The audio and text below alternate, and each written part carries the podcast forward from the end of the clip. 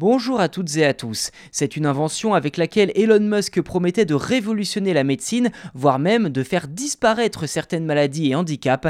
La puce Neuralink, implantée dans le cerveau des humains, était censée combattre Alzheimer, mettre fin à Parkinson et redonner l'usage de certaines parties du corps à des handicapés. Eh bien, finalement, il se trouve que l'autorité sanitaire américaine ne l'entend pas de cette oreille. Pour la Food and Drug Administration, Neuralink n'a pas le droit de passer aux tests sur les humains.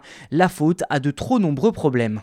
Dans une enquête menée par l'agence de presse Reuters, on apprend que Neuralink ne recevra pas de sitôt l'autorisation de procéder à des tests sur des humains. C'est donc un sacré revers pour Elon Musk qui depuis 2019 affirmait sans relâche que la société avait toutes les cartes en main pour passer l'étape de la Food and Drug Administration et ainsi débuter sa phase de test sur les humains. Selon un document interne à Neuralink datant de la fin d'année dernière, la date du 7 mars avait été cochée comme date potentielle d'une approbation de la FDA Problème, l'organisme américain a pointé plusieurs dizaines de problèmes à régler avant cela. Concrètement, beaucoup de difficultés signalées seraient minimes, mais certaines seraient en revanche beaucoup plus problématiques. D'après Reuters, la batterie au lithium censée alimenter les puces inquiète sur les conséquences en cas de panne. Le cerveau pourrait-il être endommagé par le courant?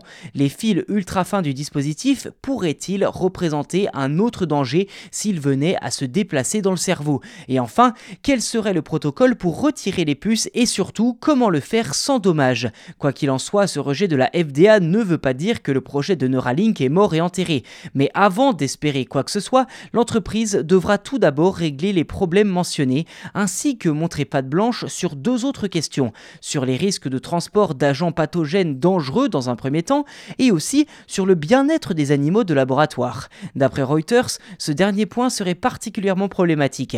Neuralink aurait en effet négligé le bien-être des singes et des cochons qui lui servent de cobayes, sans doute trop préoccupé à d'obtenir l'autorisation de faire des tests sur les humains.